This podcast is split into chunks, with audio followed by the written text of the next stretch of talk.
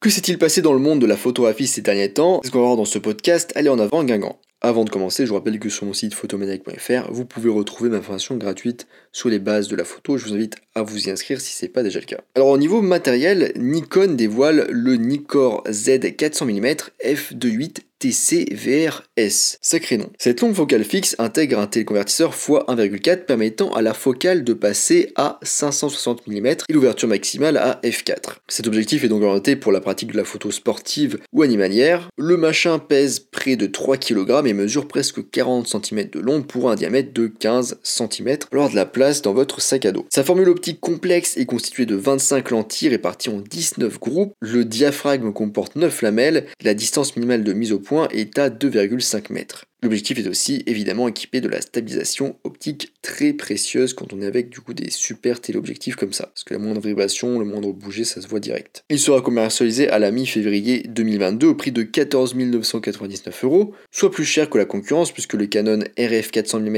f2.8L est affiché à 13 000 euros, quand le Sony FE 400 mm f2.8 GM OSS est vendu à 12 000 euros. Et cet objectif est intéressant dans le sens où il est deux en un puisqu'on peut aller à 400 mm aussi à 560 mm, alors que chez Canon et Sony il faut débourser 14 000 euros de plus pour bénéficier d'un 600 mm à f4. dans le volet culture, le photographe norvégien Terje Kolas a été élu photographe de nature 2021 par le jury du prestigieux concours du photographe de la nature de l'année. Je peux pas montrer le cliché, je vous conseille d'aller voir la vidéo qui s'y rapporte sur YouTube.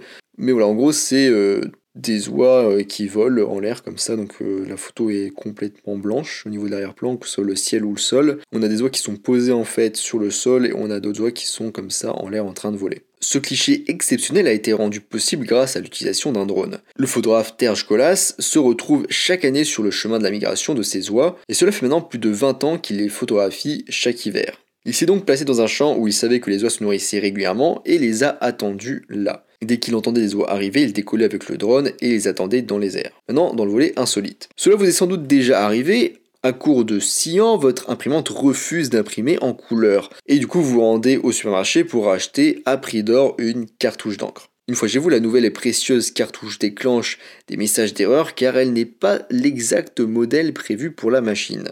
La raison à cela est que les entreprises comme HP ou Canon utilisent des cartouches d'encre équipées de puces électroniques qui euh, sont équipées de DRM, donc c'est des logiciels permettant de restreindre l'utilisation de l'objet qui en est équipé. Donc de faire ce dont on parlait juste avant, d'afficher des messages d'erreur. Utilisés aussi sur les DVD ou les jeux vidéo, les DRM permettent donc aussi de dissuader les propriétaires d'imprimantes d'utiliser des cartouches de la concurrence ou des versions low cost de cartouches d'encre. Mais du fait de la pénurie de puces électroniques, Canon ne peut plus produire de cartouches équipées de DRM. L'entreprise a donc été contrainte de publier un tutoriel détaillant comment passer outre les messages d'erreur provoqués par ses propres cartouches dénuées de puces. En publiant ce tutoriel, Canon précise que la qualité de l'impression restera identique. L'entreprise admet donc par la même occasion en quelque sorte que ces alertes ne sont utiles que pour effrayer ceux et celles qui tenteraient d'utiliser une cartouche d'entreprise tierce. C'est pas vraiment une surprise en soi ce genre de pratique parce que la plupart des imprimantes sont vendues à perte et ce sont les ventes des cartouches d'encre qui sont chargées d'éponger ces pertes.